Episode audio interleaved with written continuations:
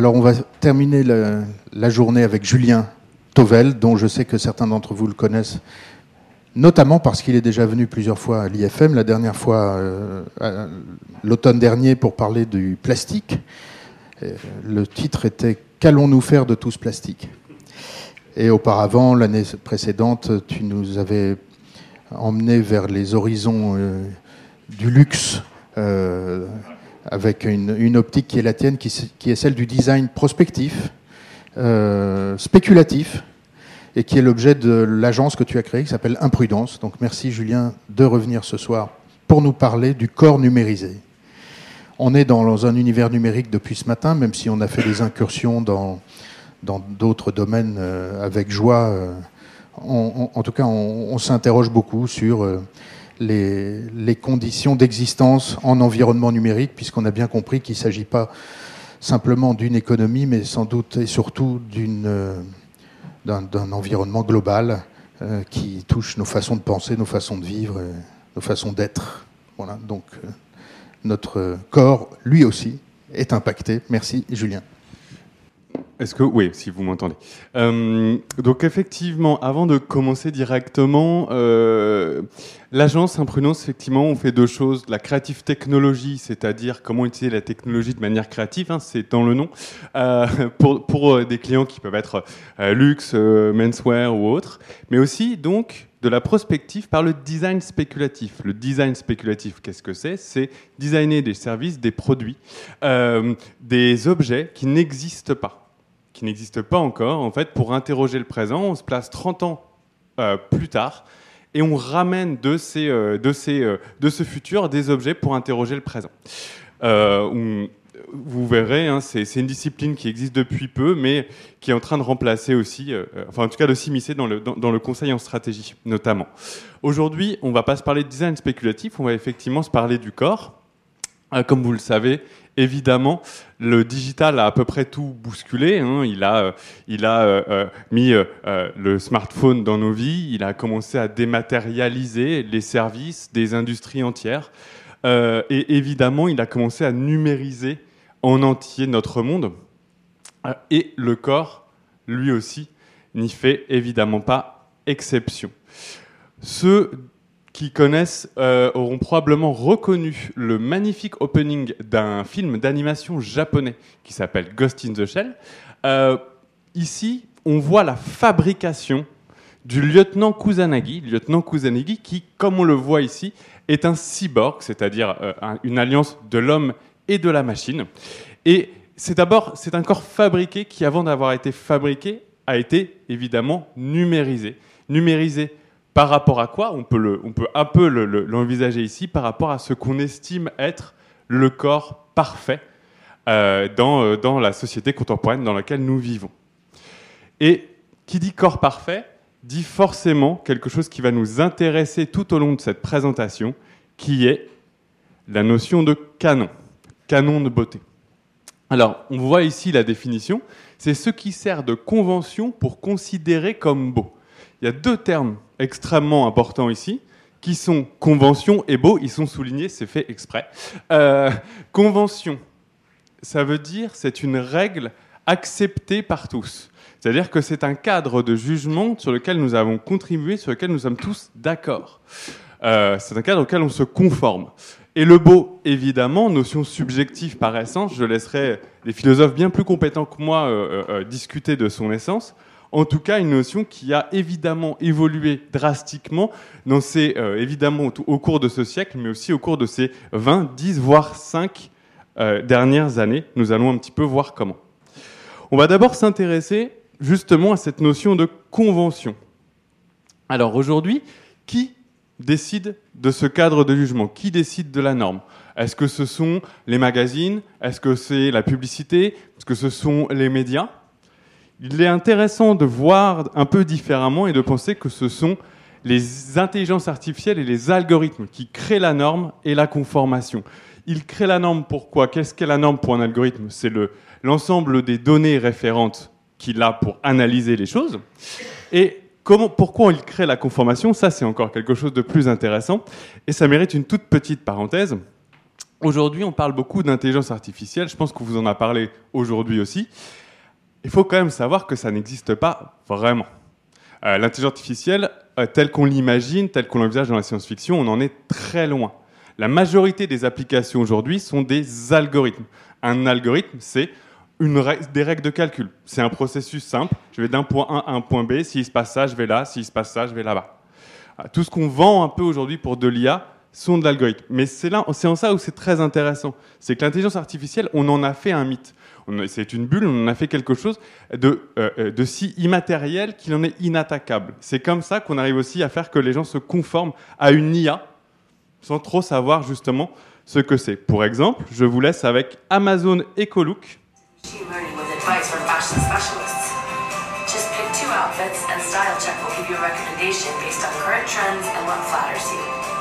Alexa can also help you create a personal lookbook It shows you what you wore and when, so you can keep track of your favorites and take your closet with you, wherever you... Si vous avez bien compris, ce qui se passe, je prends deux photos de moi, je la mets dans. Enfin, déjà, c'est pas moi qui prends des photos, c'est la petite caméra que vous avez chez vous qui prend des photos et qui va regarder si ce que vous portez déjà vous va. Alors, euh, comment une intelligence artificielle peut savoir si ça vous va? C'est déjà une première question à se poser. Et deux, elle va aller regarder sur les réseaux sociaux les différentes tendances pour savoir si ce que vous portez conforme aux tendances qui sont exprimées.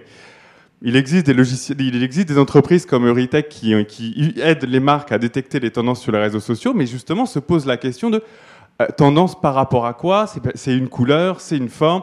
Ah, on est quand même déjà sur je me conforme à un algorithme sans savoir exactement comment il fonctionne, évidemment. Alors, dans ce monde, euh, euh, et au fond, ça c'est quoi? C'est un objet connecté. Ce qui est intéressant, c'est que notre monde l'est aussi de plus en plus. On a de plus en plus de capteurs, on a de plus en plus de senseurs. Le premier étant quand même celui-là. Je rappelle que dans le dernier OS d'Apple, on mesure votre euh, rythme cardiaque et on va peut-être en venir à mesurer votre électrocéphalogramme. J'y viendrai tout à l'heure. En tout cas, ce qui se passe, c'est qu'on est dans un monde où va dire les injonctions des machines nous poussent à être de plus en plus performants lève-toi et marche, c'est plus vraiment Jésus, c'est une notification d'Apple qui, euh, qui veut vous faire marcher pour votre bien-être. Euh, donc, ce qui se passe euh, aujourd'hui, c'est qu'en fait, avec tous ces capteurs de plus en plus présents, on peut étendre la mesure, la mesure de votre corps. On peut étendre la mesure de ce que vous faites, la mesure de votre être. on peut l'étendre de votre biome à votre cerveau. Je m'explique. C'est-à-dire que maintenant, aujourd'hui, on peut mesurer votre intérieur. euh, avant, on avait des caméras, on imagine que, mon téléphone me, me, scanne et me mesure. Aujourd'hui, il existe des choses pour mesurer votre intérieur, votre biome. Pour ceux qui ne savent pas ce que c'est, c'est l'ensemble des micro-organismes qui sont autour de vous, sur vous ou dans vous. Euh, il existe des services, hein, comme euh, ici Thrive ou Viome, qui euh, euh, vous envoie un test à domicile, vous leur renvoyez, vous avez comme ça votre biome dans votre smartphone, et on vous donne des probiotiques, c'est-à-dire des, euh, on va dire, aliments slash médicaments qui vont faire que votre intérieur est optimisé, que votre intérieur est beau, propre et parfait. évidemment, cette mesure s'étend aussi jusqu'au cerveau. Parce que le corps n'est pas que euh, euh, n'est pas que ce que je vois. On voit c'est l'intérieur, mais c'est aussi euh, le cognitif. comment on mesure le cerveau? Ça, c'est un casque EEG. C'est utilisé de plus en plus hein, par les marques ou, avant c'était réservé aux chercheurs, normal. Et maintenant c'est utilisé par les marques. Je prends juste un exemple avant de continuer. C'est Ikea euh, et Virgil Abloh qui ont utilisé le casque EEG pour le lancement de leur, euh, nouveau, euh, leur nouvelle collection de tapis. Et vous deviez porter ce casque, regarder les tapis, et seulement si vous les aimiez vraiment, vous aviez le droit de les acheter. en tout cas, ce qui se passe aujourd'hui, c'est que ce petit casque, il mesure les ondes alpha, les ondes bêta. Et il, est normalement capable de dire si vous êtes heureux, pas heureux, content. Et il existe il a donné lieu à New York à un spa du cerveau. Ça existe, ça s'appelle The Field, et il vous propose des traitements pour optimiser votre cerveau. On vous mesure et on l'optimise derrière. Alors, on peut vous aider sur les troubles d'attention, on peut vous aider sur la sénilité, mais surtout, on va vous dire, on va vous, on va vous aider, on va vous aider pardonnez-moi, à être plus créatif, à être plus social. On va augmenter vos capacités sportives. On se parle toujours hein, de, traitement du cerveau. Et on va tout simplement faire que vous vieillissez, euh, que, vous, vous mouriez dans beaucoup plus longtemps. En fait, aujourd'hui, euh, dans un monde d'IA et dans un monde de mesure, dans un monde où le corps est numérisé, tout ce qui se mesure doit être parfait. Euh, on se retrouve un tout petit peu dans un monde dystopique. Pour ceux qui connaissent ce qui est en train de se passer derrière moi, c'est l'épisode 1, je crois, de la saison 3 de Black Mirror qui s'appelle Nosedive. C'est facile, c'est un monde où tout se mesure et où, évidemment, quand tout se mesure, euh, vous faites attention à tout. Euh, c'est ce que deux euh, auteurs, Eva Illouche, je crois, Edgar Cabanas, ont appelé l'apicratie. L'apicratie, je reviens au corps justement. L'apicratie, c'est quand euh, le bien-être holistique, c'est-à-dire euh, euh, le bien-être de mon, de mon corps et de mon mental, est devenu à la fois une injonction automatique et aussi un business extrêmement rentable. Ne pas oublier que vous vous optimisez, on se mesure, c'est l'IA, c'est l'algorithme, c'est euh, euh, euh, je, veux être, je veux être mieux, je, fais du quantified self, hein, je, veux, savoir les données sur moi-même pour en permanence m'optimiser, sauf que derrière, ça a été codé par monsieur, qui est un homme blanc cisgenre hétérosexuel, avec les mêmes biais raciaux ou sexuels que n'importe le, que n'importe lequel des personnes. L'IA, l'algorithme n'est pas neutre. Quand aujourd'hui l'intelligence artificielle ou l'algorithme crée la conformation à des modèles, ces modèles ont été édictés auparavant par monsieur. Euh, maintenant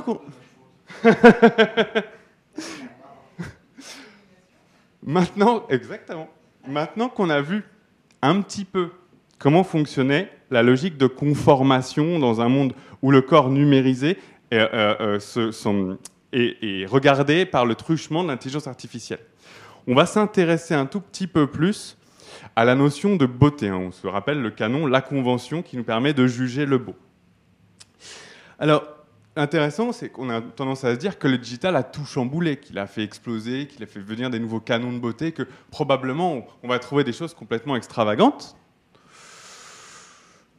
En fait, une fois que le corps est numérisé et numérisable, déjà le corps digital est devenu la norme. Je m'explique.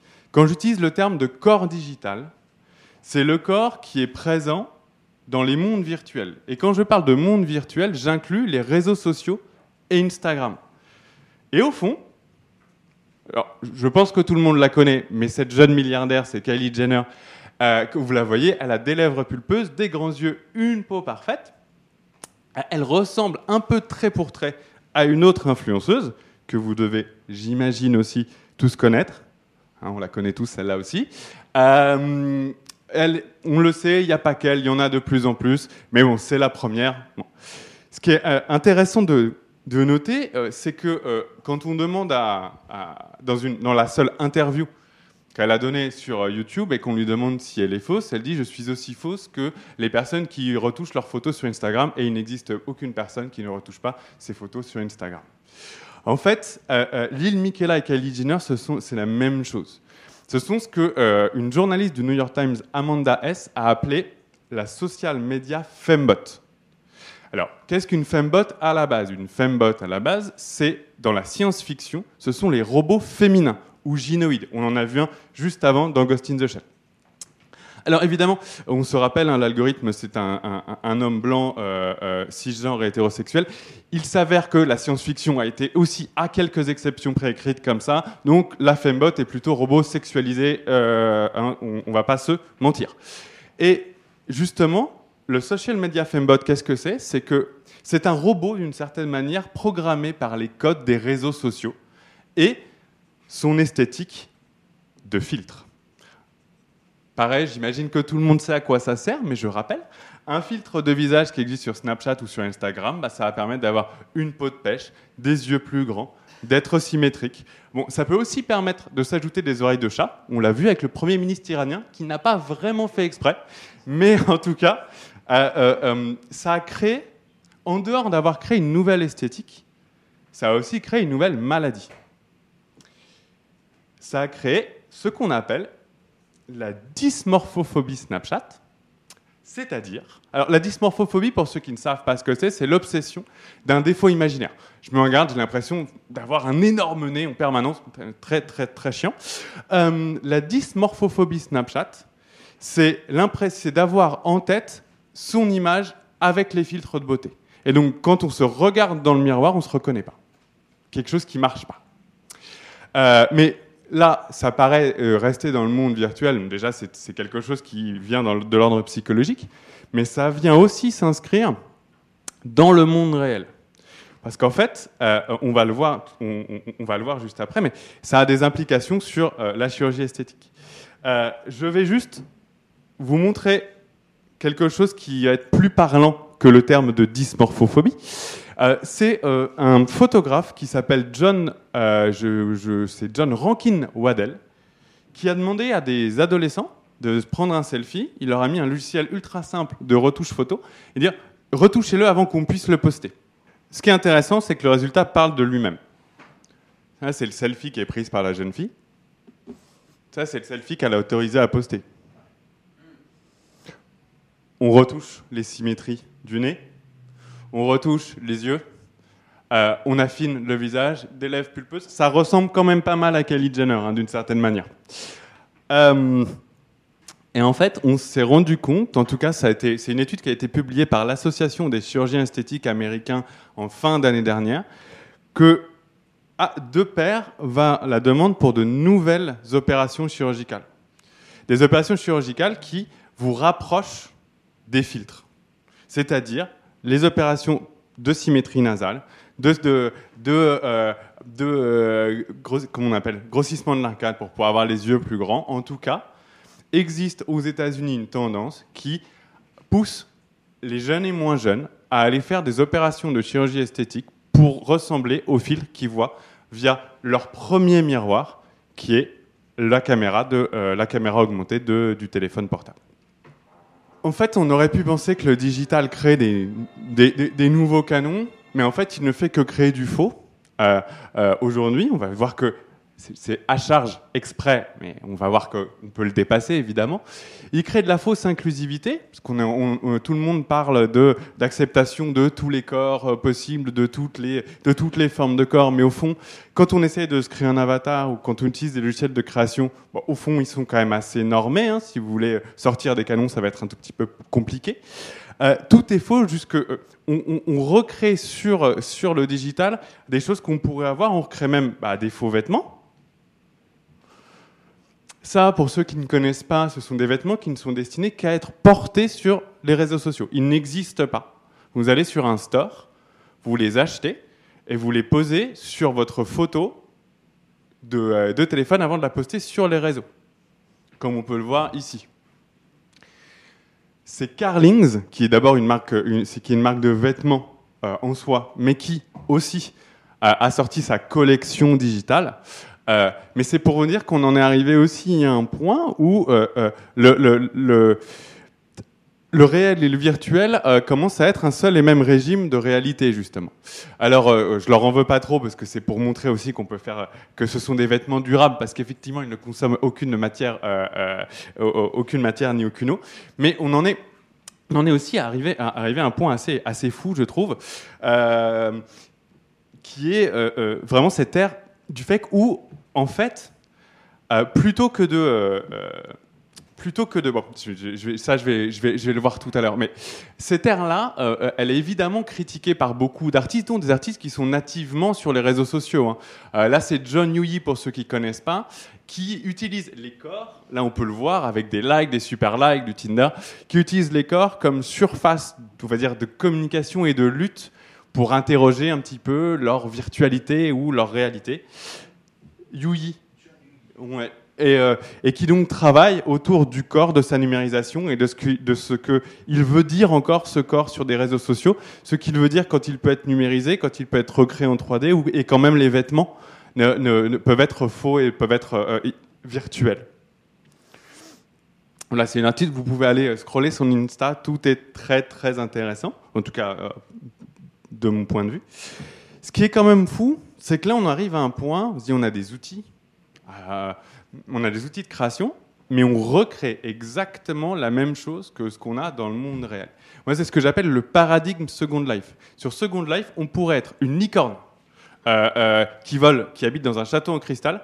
On décide d'être soit en un peu mieux et d'habiter dans un appartement un peu plus grand. Ce qui est quand même assez paradoxal.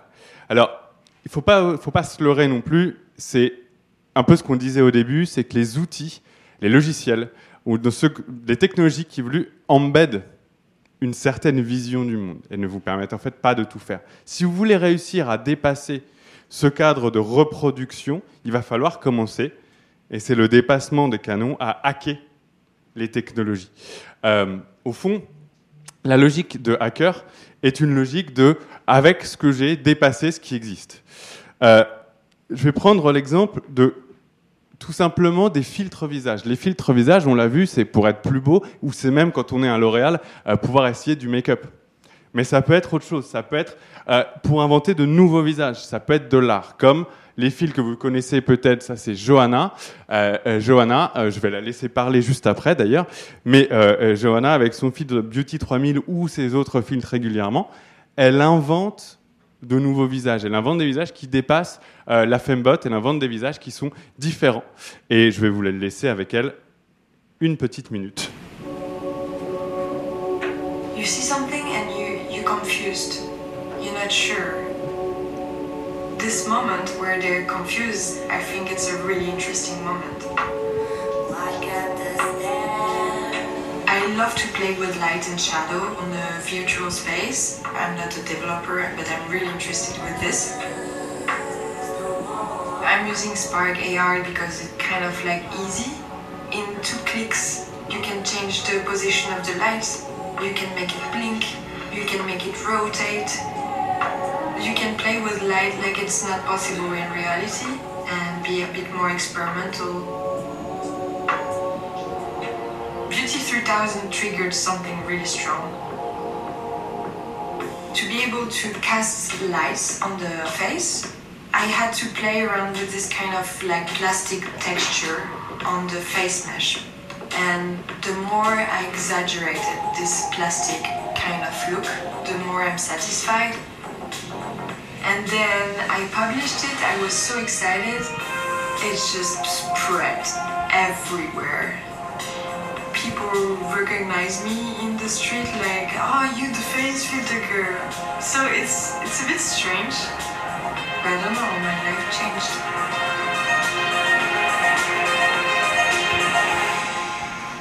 Um, évidemment, je fais juste une parenthèse parce que euh, ce qu'elle dit est intéressant quand on est dans la logique de hack. Elle dit, à la base, elle n'est pas développeur.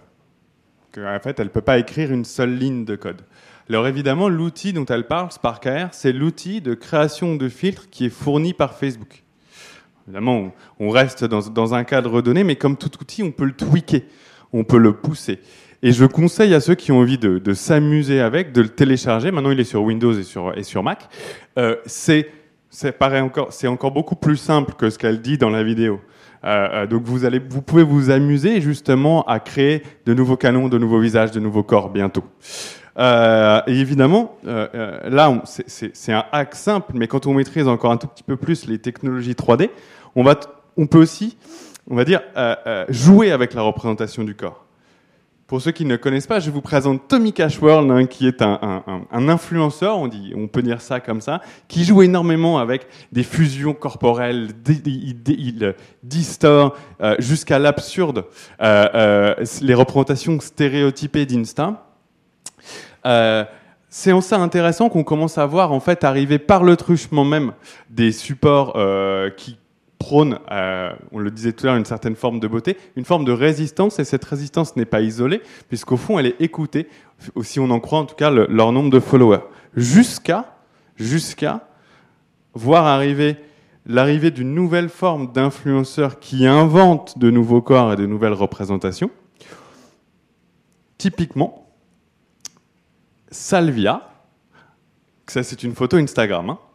Euh, en fait, il y a de plus en plus ce que je vais appeler des, créatures CGI. CGI pour 3D, effets spéciaux. Euh, Hum, Il y a elle, on, va, peut parler de matière fécale qui a, été, qui a aussi été, hum, qui ont aussi été un peu les pionniers de, euh, de cette nouvelle représentation du corps. Ce qui est intéressant, c'est qu'on sort aussi du côté euh, entre guillemets de la marge ou de la marginalité. C'est pas le cas puisque Salvia, elle a créé les maquillages du dernier défilé de Rick Owens. Vous me direz, Rick Owens, on est toujours un petit peu, euh, euh, euh, comment dire, dans la recherche l'avant-garde, mais quand même. C'est-à-dire qu'on commence à voir arriver sur les runways des modèles de corps qui tranchent drastiquement avec une beauté qu'on pourrait même qualifier d'humaine. L'un, c'est en rebond un petit peu de la première séquence qu'on a vue de Ghost in the Shell, où on était dans la fusion de l'homme et de la machine, où en fait on fabriquait le corps avec de la technologie. Là aussi, c'est un corps numérisé, c'est aussi une fabrication de corps, mais bizarrement, on va retrouver de l'organicité, de la matière. Et en fait, on a toujours tendance à associer la technologie, la numérisation du corps, avec quelque chose de froid. On l'a vu tout à l'heure du, côté performatif. Mais on peut utiliser la technologie pour inventer des corps qui intègrent beaucoup de nouvelles dimensions. Ça, c'est Kuei Nakama, un japonais qui fait des choses absolument fantastiques aussi. En fait, les corps de demain, les technologies vont nous permettre d'intégrer de l'imperfection, par exemple. On parlait de perfection, mais parlons d'imperfection. Vous connaissez sûrement cette artiste euh, qui est, euh, c'est assez spectaculaire tout, tout ce qu'elle fait. Elle s'appelle Lucie Macrae. Elle se, elle a beaucoup travaillé avant avec Bart S.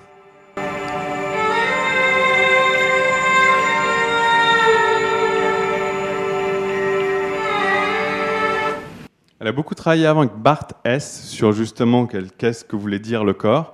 Là, c'est un projet qui s'appelle Biometric Mirror, où des chamans digitaux travaillent avec l'intelligence artificielle autour de la perfection de votre visage. Euh, mais l'objectif du projet, ou en tout cas ce que Lucie veut dénoncer, c'est, euh, enfin plutôt prôner, c'est l'intégration par les algorithmes du hasard, de l'imperfection, du défaut. Et en fait, des nouveaux corps dans lesquels on pourrait intégrer de l'accident.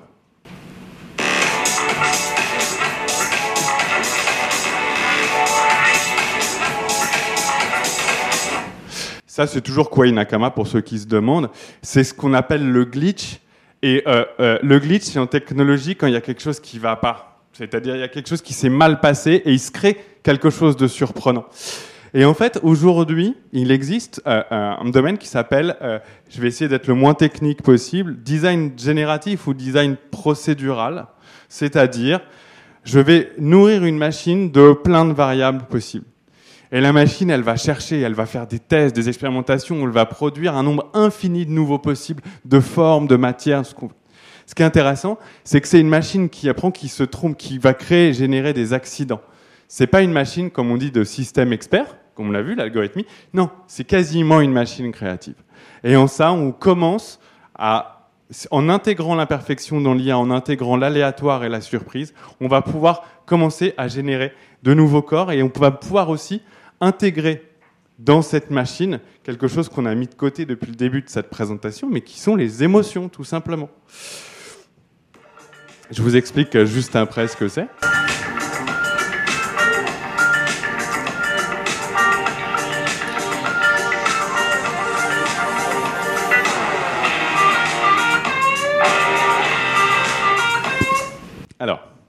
Projet du MIT. Ce que vous voyez là, c'est donc en réalité virtuelle. C'est mon avatar. Faut imaginer que je suis, j'ai mon EEG, hein, on s'en est parlé de ce magnifique casque tout à l'heure. J'ai des capteurs, euh, euh, ce qu'on appelle des biocapteurs, hein, qui vont euh, juste mesurer mes, mes différents rythmes biologiques et autres. Et dans cet espace virtuel, mon corps est généré automatiquement, basé sur l'émotion que je ressens. Comme vous pouvez le voir, c'est pas juste des jauges, un indicateur content, pas content. On est ma propre émotion génère mon apparence. Je génère mon corps par rapport à ce que je ressens. Euh, et là, on est quand même dans un espèce de nouveau bestiaire. Il y a des poils, il y a des plumes. Euh, c'est un peu n'importe quoi. C'est fait pour. Et c'est enfin utiliser euh, la technologie pour créer, en tout cas pour que la virtualité et l'émotion se rejoignent. Ce qui est intéressant dans ce nouveau bestiaire, c'est qu'il nous montre que les prochains corps, en tout cas les corps que la technologie peut inventer, seront probablement des corps hybrides. Je vais m'expliquer juste après ce passage magnifique de dernier clip de Björk.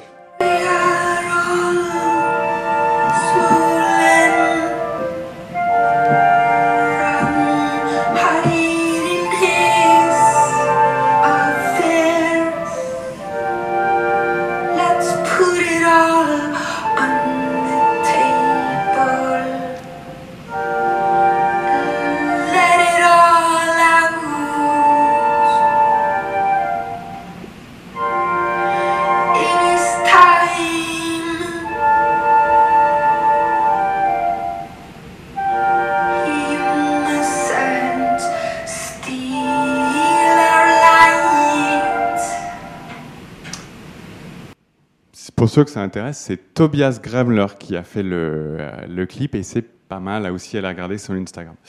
Ce qui est intéressant, euh, euh, on l'a vu, c'est que d'abord en numérisant le corps, on s'est retrouvé en fait à créer un diktat au fond, parce qu'à partir du moment où on peut mesurer quelque chose, on a envie de le rendre clean, droit.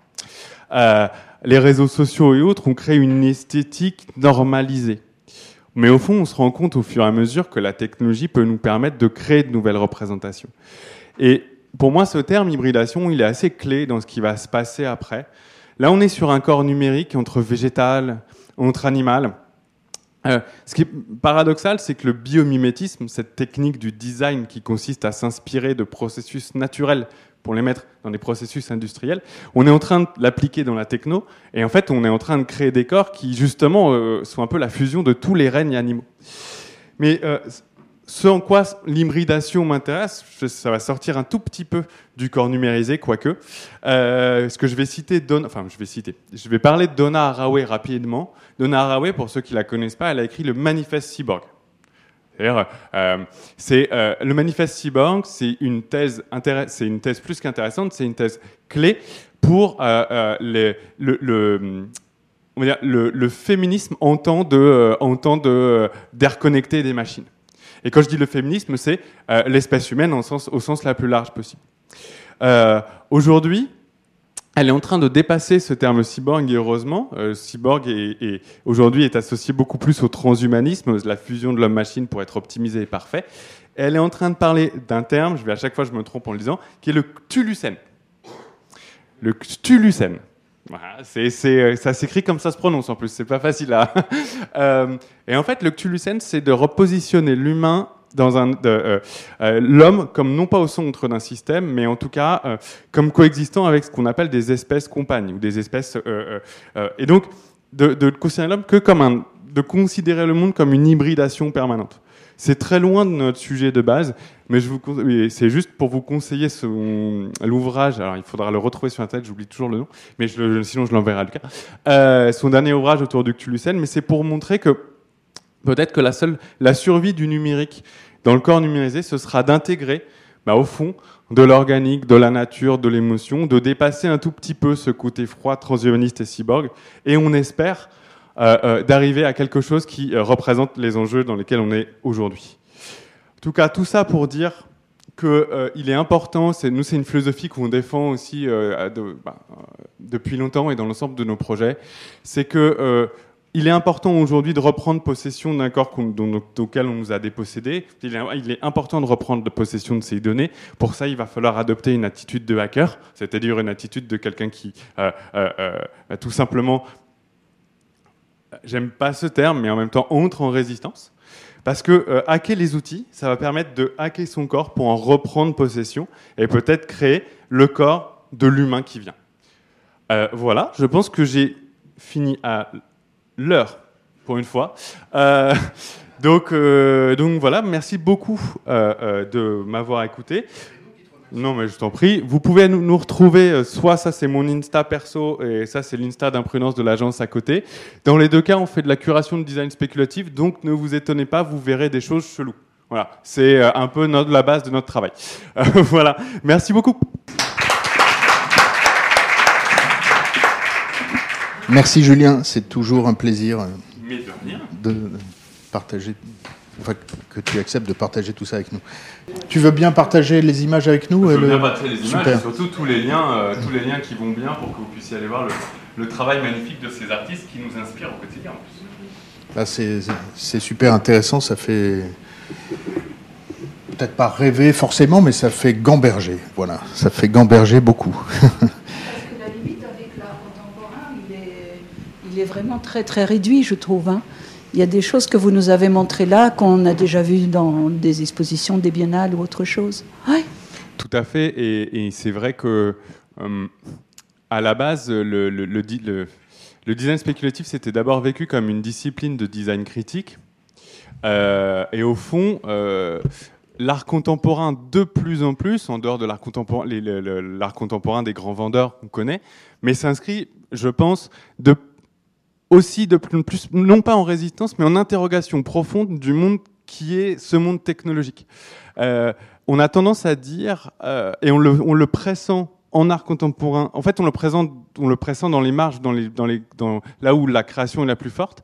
En fait, on dit qu'il y a des cycles d'imaginaire. Qu'un cycle d'imaginaire, c'est à peu près 30 ans.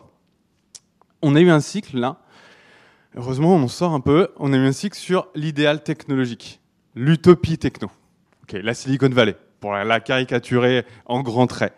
Euh, et là, on, est en train de voir apparaître un, nouvel, un nouveau cycle d'imaginaire qui est plus euh, basé sur la nature. Mais attention, pas la nature béate. C'est qu'aujourd'hui, la nature, euh, elle inclut le synthétique, le fabriqué, le naturel. Elle inclut l'onde Wi-Fi comme elle, comme elle inclut mes micro-organismes.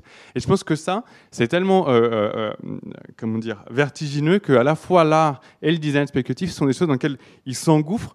Parce que je pense que c'est, euh, en termes de, satisfaction, en termes de réflexion et de créativité, ça ouvre euh, des, ponts et des horizons absolument fantastiques.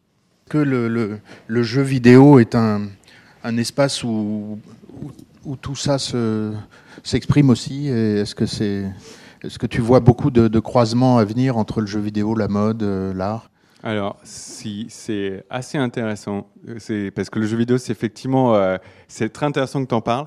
Euh, je vais juste faire, avant de répondre à cette question, je fais une parenthèse toujours sur l'art contemporain. Si vous avez l'occasion d'aller à Milan, c'est la Triennale, c'est Broken Nature, c'est Paola Antonelli qui en est la curatrice.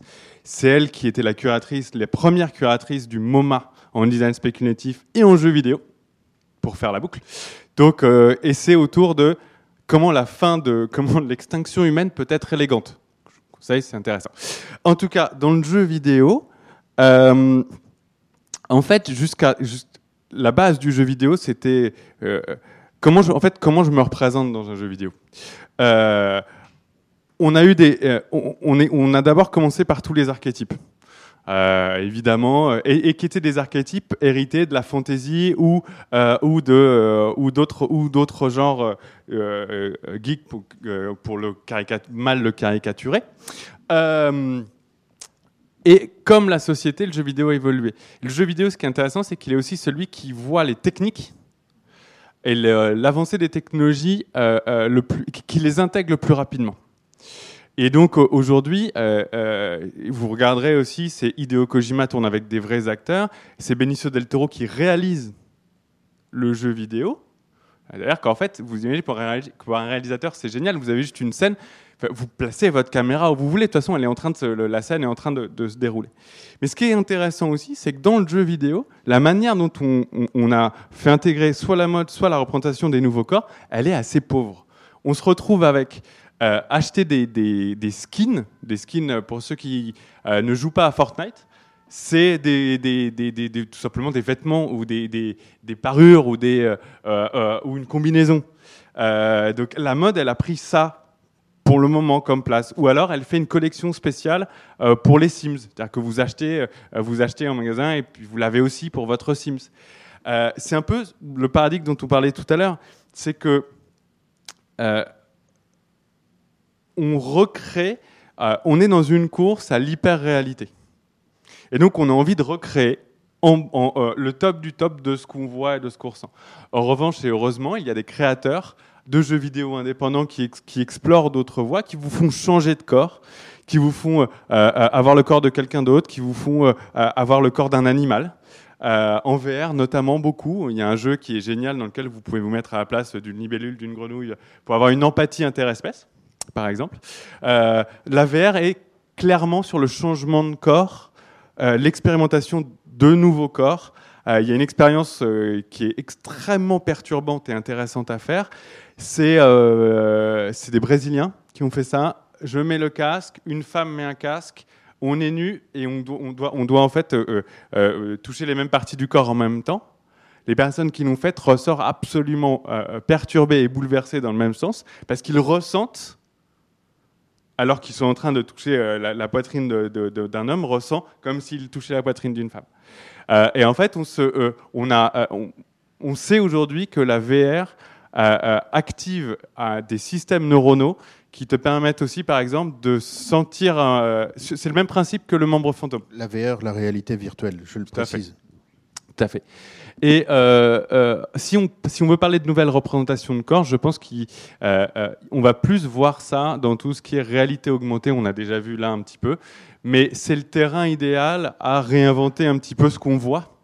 mais la question peut se poser toujours, c'est est-ce que ce ne sera pas juste une couche supplémentaire, mais est-ce qu'on Qu'est-ce qui va se passer avec l'acceptation et l'inclusivité réelle des, des corps de chacun? On parle de l'évolution du corps dans un contexte numérique et pour revenir à des choses peut-être plus, plus, terre à terre parce qu'existantes et pas, pas, pas, forcément dans, dans, dans l'avenir, mais le, le, body positive, tout ce mouvement, euh, bon, Ashley Graham, etc. Euh, comment tu vois ça? Je trouve qu'il y a beaucoup d'hypocrisie sur ce sujet. Vous voyez qui c'est? Ashley Graham, c'est une mannequin euh, forte, mais c'est une fille ultra canon. Euh, donc c'est, elle, elle, explique qu'elle qu'elle a réussi à s'imposer comme fille forte alors qu'elle c'est d'abord une fille canon. Quoi. Donc ça, c'est assez hypocrite, je, trouve. Enfin, je trouve qu'il y a il y a beaucoup de marketing là-dedans. En même temps, il y a un vrai mouvement. on le voit dans les pubs. C'est c'est un peu comme l'écologie, quoi. Tu navigues, les marques elles vont dire, euh, euh, OK, on est green. La majorité sont du greenwashing. Certaines, comme Adidas, se mettent vraiment à changer leur process industriel pour l'être. Euh, ça veut dire aussi qu'il y a un mouvement. Je pense que dans le body positivity, le problème, c'est aussi le problème intrinsèque au réseau, c'est que c'est beaucoup plus facile de faire un hashtag que de lutter au quotidien pour l'inclusivité réelle. en revanche, on peut aussi, certaines marques moi, je trouve qu'il y a un truc qui est sorti il n'y a, pas, a pas longtemps, dans le pop-up de euh, Fenty, de Rihanna. C'est très con, mais euh, euh, les mannequins sur lesquels sont posées les fringues, ils ont des corps normaux, mais vraiment normaux. Pas juste plus size pour faire plus size, non, juste normaux. C'est un détail, mais toutes les personnes qui sont rentrées dedans ont dit qu'enfin, enfin elle se reconnaissait sur quelque chose de porté. Donc je pense que c'est facile, après c'est forcément, euh, c'est mon point de vue, c'est toujours facile de faire un hashtag, c'est beaucoup plus compliqué de lutter, de lutter réellement pour l'inclusivité, des marques s'y engagent, il y a pareil, il y a aussi beaucoup de bullshit euh, euh, de la part des marques en disant on est inclusif, mais au fond ta plus size elle n'existe pas, pas sur le site non plus.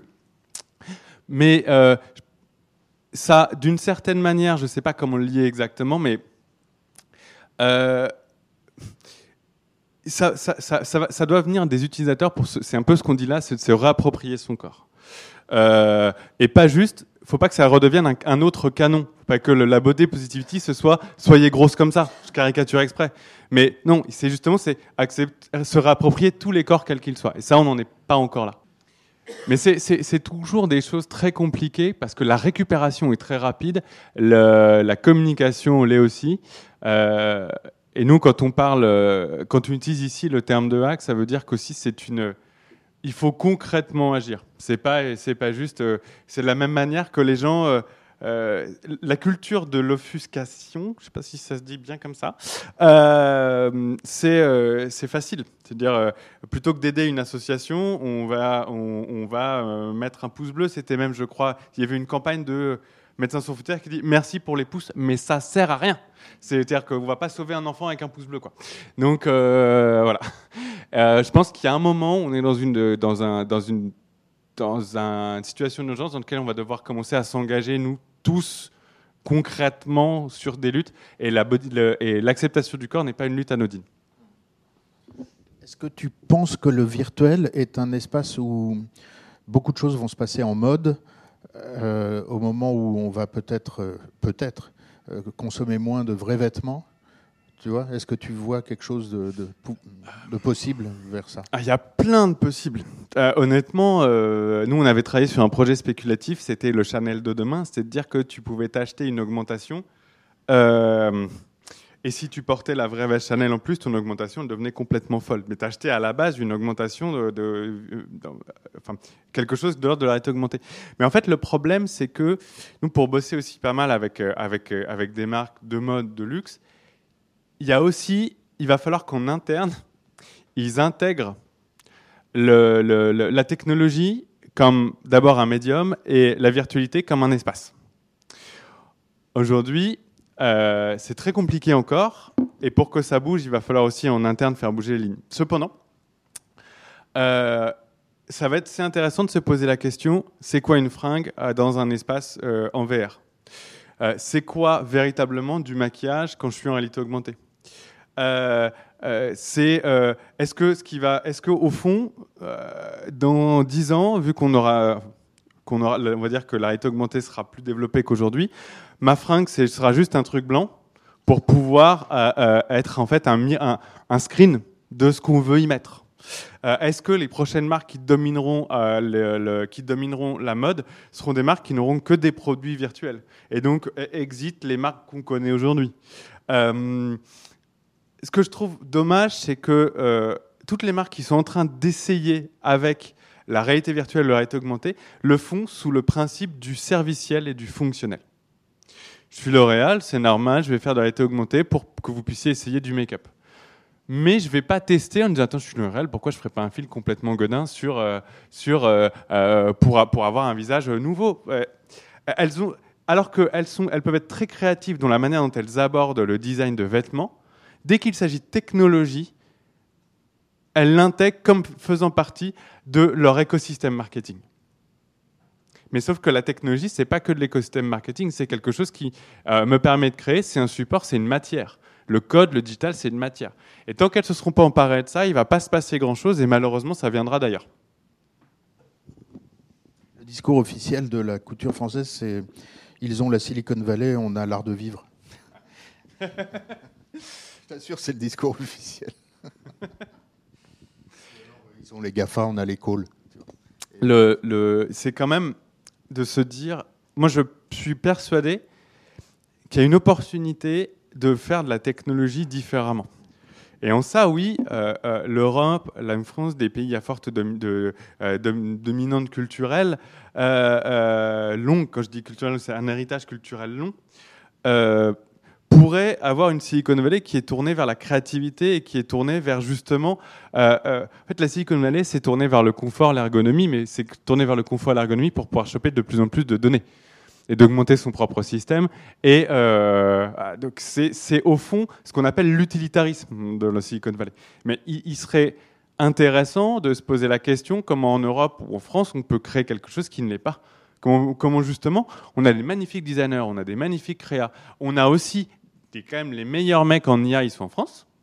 Euh, on pourrait peut-être essayer de faire des choses qui sont créatives, différentes, singulières, et pas forcément, euh, euh, et pas forcément, et surtout qui nous appartiennent. C'est-à-dire qu'à partir du moment où on rentre dans un système, que je suis l'oral, que je rachète Modiface, mais en fait que je vais passer par Facebook, j'ai d'une certaine manière ma, une perte de pouvoir énorme.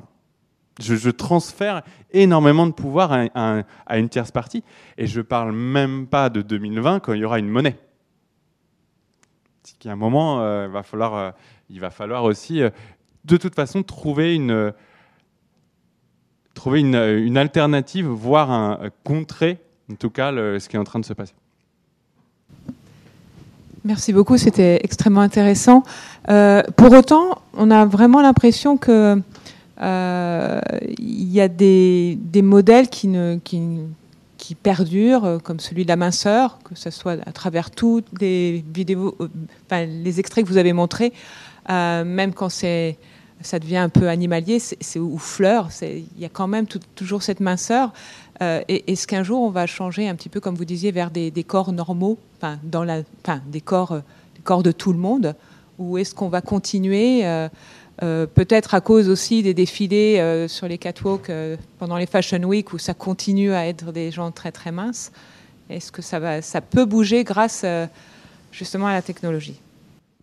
Ah, je, pense que effectivement, euh, tu parlais, euh, Lucas, de body positivité, mais en fait, il y a un autre mouvement qui pourrait se rapprocher, qui serait plus intéressant dans ce cadre-là, ce que je vais appeler le retour des fluides. On va dire ça comme ça. C'est-à-dire euh, quelque chose de plus dirty, de plus. matière fécale tout à l'heure. Bien sûr.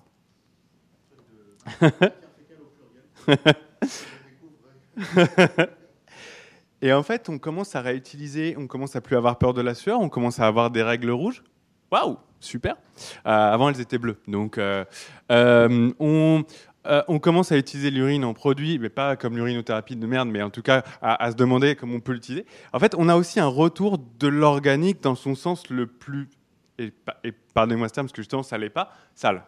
Et, et, en fait, on est en train de se, c'est en train de retourner cette, part d'animalité euh, plus que de body positivité. Je pense que ça, c'est quelque chose qui va peut-être euh, euh, nous permettre aussi de se réapproprier le corps et d'aller vers l'acceptation d'un corps qui est un, essentiellement une essence organique qui a avec son principe de fonctionnement. Là, on parlait du biome tout à l'heure, mais le fait qu'on redonne aux bactéries une nouvelle place en disant, mais en fait, les bactéries, c'est aussi utile. En fait, on est en train de déconstruire le, mythe du lisse, le mythe hygiéniste, il peut être qu'avec ça, va aussi être déconstruit le mythe de la minceur. Parce qu'on associe la minceur à la bonne santé, ce qui n'est pas toujours le cas, à euh, évidemment. Et donc, voilà, je pense que, euh, il y a ce mouvement-là, et aussi effectivement le fait de pouvoir pousser des représentations un peu, complètement folles du corps et des expérimentations, et de montrer qu'il euh, y a des hybrides possibles, euh, oui, ça va, le, faire aussi, mais plus loin. Je pense que vraiment là, on, on se retour à ce que mon corps est de plus premier, c'est peut-être ce qui va nous permettre euh, de, de, dépasser le, le, cette minceur qui est là depuis très longtemps. Merci beaucoup, je Jumel, de rien. Merci.